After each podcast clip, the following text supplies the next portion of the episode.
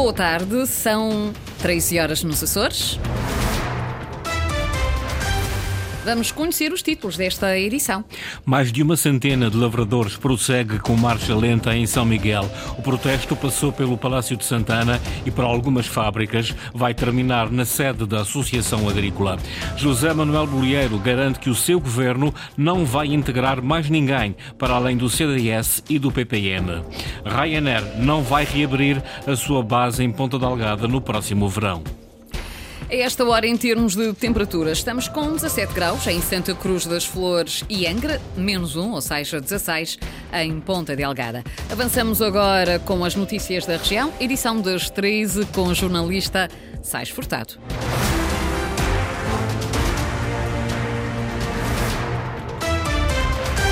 Com carrinhas e tratores, mais de uma centena de lavradores prosseguem uma marcha lenta em São Miguel. É o protesto pela diminuição dos rendimentos, pela baixa do preço do leite pago ao produtor e pelas restrições impostas pela União Europeia. Os lavradores partiram dos arrifes e dirigem-se à Associação Agrícola, passando pelas fábricas de laticínios e pelo Palácio de Santana, sede da presidência do Governo Regional. A jornalista Linda Luz está a acompanhar este protesto Bom dia, boa tarde agora, Linda Luz. Tarde, Vamos a um ponto de situação a esta hora. Vamos a um ponto de situação. Em primeiro lugar, eu estou aqui na, na Ribeira Grande, mesmo ao início da freguesia, quem entra pela Ribeira Seca, e há 10 minutos, ou um bocadinho mais já, se calhar, que estou a ouvir apitos, que estou a ter vista direta, vista privilegiada para a grande, grande fila de, de tratores, de carrinhas, de veículos relacionados com a agricultura, um, que vai, que está a ir até à Insulac e à Bel, para depois então fazerem o caminho de volta um, para a Associação Agrícola, onde é o, um, o destino final desta, desta manifestação, desta marcha lenta. Eu comigo tenho uh, Fernando Mota, que uh, é o porta-voz desta organização e saiu aqui do percurso para, para falar connosco. Fernando, pergunto-lhe, foi o anúncio da descida do preço do leite por uma parte da indústria que deu a motivação necessária para esta manifestação? Sim, sem dúvida. Isto foi a gota que transbordou o copo. Na realidade, as pessoas estão tão insatisfeitas, tão, tão frustradas, que para vermos, temos aqui um, uma esta ação de sensibilização que, que reúne, arrisco-me a dizer, à volta de 400 viaturas. Uh, nem nos tempos de, revolta do leite, em que os agricultores também uh, descontentes da forma na altura que havia o pagamento do leite, que derramaram leite, enfim. Não, esta, esta, esta nossa esta nossa ação de sensibilização está a correr de uma forma ordeira, de uma forma disciplinada, em que peço já perdão, desculpa eh, aos, eh, ao trânsito que às pessoas que ficaram engatadas aqui no, no, no nosso cortejo, porque não nada tem a ver com esta, com esta nossa ação de protesto. Já passaram, já passaram pelo Palácio de Santana. Pergunto-lhe diretamente se já teve algum contacto por parte do Presidente do Governo ou então por parte do Presidente da Associação Agrícola, o sítio onde se vão dirigir a seguir. Não, da parte do Governo ainda não. Quanto ao, ao, ao, presidente da, da, cooperativa e da associação, pois o senhor não fez a leitura política que devia ter feito. Quando toda a Europa se manifestava contra a agrícola, da, a, a, a, política da PAC, aqui estávamos todos impávidos e serenos.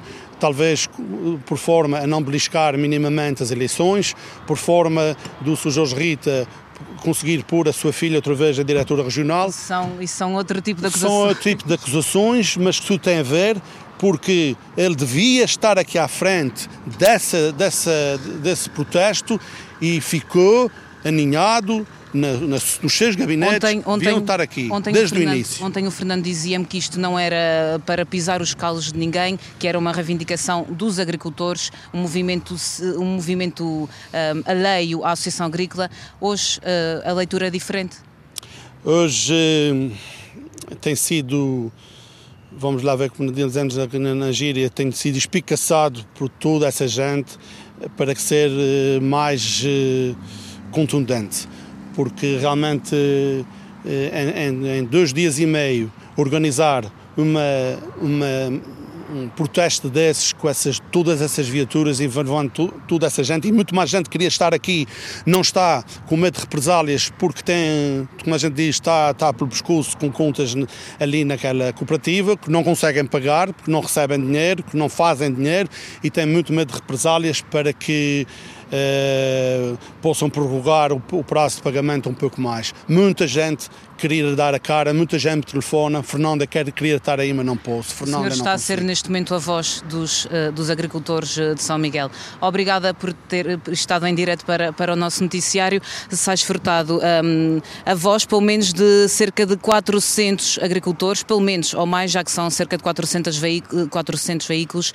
Um, nós vamos acompanhar esta manifestação até ao final, vamos até à Associação Agrícola e lá, perante as acusações que aqui foram feitas, um, por Fernando Mota, iremos tirar uh, algumas ilações uh, dentro de alguns instantes, provavelmente. Muito bem, repórter Linda Luz, a acompanhar esta marcha lenta, este protesto de, de um grupo de lavradores uh, miquelenses que, segundo a vimos, já tem mais de 400 viaturas a integrar esta manifestação.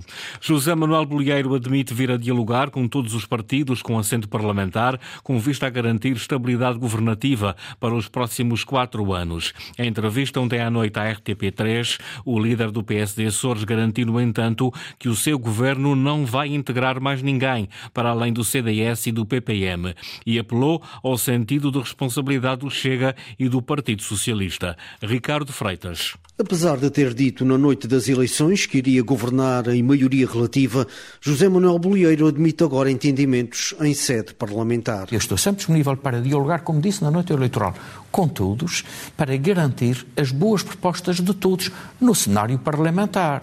E, obviamente, que não excluo nem o Chega, nem nenhum outro partido das conversações para encontrar uh, soluções que aceitem. Portanto, a sua proposta é uma negociação lei a lei, medida a medida, no Parlamento? Sobretudo no que diz respeito à, à, à aposta orçamental e, sim, também iniciativas políticas e legislativas. Em entrevista à RTP3, o líder do PSD Açores garante, porém, que no governo não entra mais ninguém. O meu projeto governativo é exclusivamente em relação à coligação que eu lidero, PSD, CDS, PPM. E diz que não cede às pressões e chantagens do Chega. O Chega tem também uma nova responsabilidade, porque cresceu e tem que ser elemento da solução e não do problema. E não pode fazer chantagem, porque eu não admito esta solução. José Manuel Bolieiro apela também ao sentido de responsabilidade do Partido Socialista. Um partido que foi poder, que é mais do que um partido de oposição, um partido de alternativa,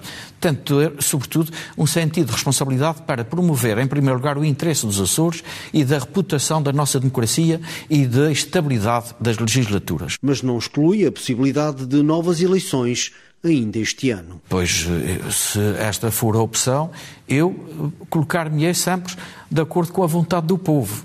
Naturalmente que serei recandidato estou convencido que esta irresponsabilidade será devidamente punida. O líder da coligação de direita, que venceu as eleições no passado domingo, lembra, no entanto, que maiorias absolutas serão cada vez mais difíceis de alcançar. O Secretariado e a Comissão Regional do Partido Socialista reúnem esta noite para avaliar os resultados das eleições de domingo. Os socialistas vão decidir hoje como é que o partido se vai comportar durante o debate e votação do programa do governo. Ou abstém-se e deixa a coligação governar, ou vota contra, ao lado do Chega, e provoca novas eleições. Ricardo Freitas. O PS perdeu as eleições regionais, mas está nas suas mãos viabilizar ou não um governo de direita. Os socialistas obtiveram mais votos que há três anos, mas perderam deputados e continuam a ser o principal partido da oposição no Parlamento. Vasco Cordeiro passou grande parte da campanha eleitoral a alertar os açorianos para o perigo da coligação PSD, CDS e PPM poder coligar-se também com o Chega para formar governo. Até porque tanto André Ventura como José Pacheco Pacheco colocaram a fasquia alto e impuseram fazer parte de um futuro executivo de direita. José Manuel Bolieiro recusou, no entanto, na noite das eleições, um entendimento com a extrema-direita e garantiu que vai governar com maioria relativa. Por isso, a bola está agora do lado do PS. Ou os socialistas optam pela abstenção, viabilizam o programa do governo e deixam a coligação governar, ou deitam abaixo o executivo de direita, votando contra, ao lado do Chega, que tanto diabolizaram. O líder nacional do PS, Pedro Nuno Santos, já disse que o partido deve votar contra, mas lembra que isso é uma decisão que compete apenas às estruturas regionais do partido. Dentro do PS há, no entanto, quem entenda que seria inconcebível que o partido se juntasse ao Chega, para deitar abaixo um governo recém-eleito. E o PS Açores vai apresentar amanhã as conclusões destas reuniões do Secretariado e da Comissão Regionais. Um comunicado divulgado esta manhã refere que o presidente do PS Açores, Vasco Cordeiro, vai realizar amanhã às 10 horas uma conferência de imprensa na sede regional do partido em Ponta Delgada. Entretanto, já decorre o calendário para as eleições legislativas nacionais. 13 forças políticas concorrem pelo Círculo dos Açores às eleições para a Assembleia da República. A campanha arranca a 25 de fevereiro. As eleições estão marcadas para 10 de março. Inês Linhares Dias. Ainda se analisam as implicações das eleições regionais do domingo e já se preparam as próximas legislativas nacionais. Pelo Círculo dos Açores concorrem 13 forças políticas à Assembleia da República. As coligações Aliança Democrática do PSD, CDS-PP e PPM e a CDU, que junta comunistas e os verdes. Apresentam-se também os partidos Socialista, Chega, Bloco de Esquerda, PAN, Iniciativa Liberal, Livre, Juntos pelo Povo, Alternativa Democrática Nacional, ERCT, Volte Portugal e RIR, Reagir, Incluir, Reciclar. O PS volta a apostar em Francisco César e a AD avança com o social-democrata Paulo Muniz a encabeçar as listas que os Açores costumam eleger para as eleições nacionais. A CDU aposta em Maria Judite Costa e o Bloco de Esquerda em Joana Betancourt. Nomes conhecidos são também José Luís Parreira, da Iniciativa Liberal, José Azevedo do Livre, Miguel Arruda do Chega e Dinarte Pimentel do PAN. A campanha eleitoral decorre de 25 de fevereiro a 8 de março. As eleições estão marcadas para 10 de março março. São as segundas eleições antecipadas deste ano. Os Açores são um de 22 círculos eleitorais, 20 relativos aos 18 distritos e às duas regiões autónomas e dois para imigrantes, um círculo europeu e outro de fora da Europa. Os Açores elegem cinco deputados à Assembleia da República. A Ryanair não vai reabrir a base em Ponta Delgada no próximo verão. O anúncio foi feito pelo CEO da companhia aérea irlandesa e justificado pelos elevados custos das taxas taxas aeroportuárias no arquipélago. Sandra Pimenta. Os Açores estão definitivamente a perder relevância na operação da Ryanair. Primeiro foi o anúncio da redução do número de voos, tanto para o verão IATA como já neste inverno. Agora foi a decisão da companhia aérea irlandesa de não reabrir a base de Ponta Delgada. O CEO da Ryanair, em declarações citadas pela revista Publituris, justifica com o aumento de 9% das taxas aeroportuárias no arquipélago, muito acima de outros aeroportos na Europa. Michael O'Leary acusa por isso a ANA, empresa gestora dos aeroportos nacionais, de ter matado a base da Ryanair em Ponta Delgada e assume que é nesta altura inviável manter esta base aberta apenas no verão, uma vez que a Ryanair teria de contratar pessoal para o verão e despedi-lo no inverno. O responsável da companhia garante ainda que a Ryanair perdeu dinheiro nos últimos quatro anos em Ponta Delgada, uma vez que o aumento da procura na época alta na região não compensou a descida na época baixa. Em janeiro deste ano houve mais de insolvências e foram criadas menos empresas nos Açores face a janeiro do ano passado. Os números seguem a tendência nacional. Luís Branco. O ano de 2024 não começou bem para algumas empresas em Portugal e os Açores não são exceção. Ponta Delgada e Angra do Heroísmo são os conselhos onde as insolvências tiveram mais expressão. Percentualmente, Angra do Heroísmo teve um acréscimo de insolvências de 200%, Ponta Delgada de 100%. Estas declarações de insolvência foram requeridas por terceiros ou apresentadas pelas próprias empresas.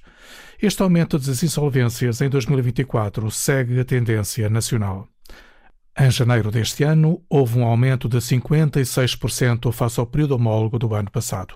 Os números são da Iberinform, uma filial da Crédito e Caucion, uma empresa que oferece soluções de gestão de clientes para as áreas financeiras, de marketing internacional. Desta análise foi também concluído que a constituição de novas empresas diminuíram face a janeiro de 2023, 7,9% no comparativo. Nos Açores, os únicos conselhos onde se constituíram novas empresas em relação a janeiro do ano passado foram Horta, que evoluiu de 5 para 14, mais 180%, logo seguida de Angra do Heroísmo, com um aumento de 8 para 10 novas empresas, mais 25%. Está hoje publicado em Jornal Oficial o Governo concede tolerância de ponto para os trabalhadores da Administração Pública da Ilha Graciosa no dia 12 de fevereiro, véspera de Carnaval. Excetuam-se os setores que devem manter-se em funcionamento por razões de interesse público. Foram as notícias da região, edição das três com o jornalista Sais Furtado. Notícias em permanência em acores.rtp.pt e também no Facebook da Antena 1 Açores.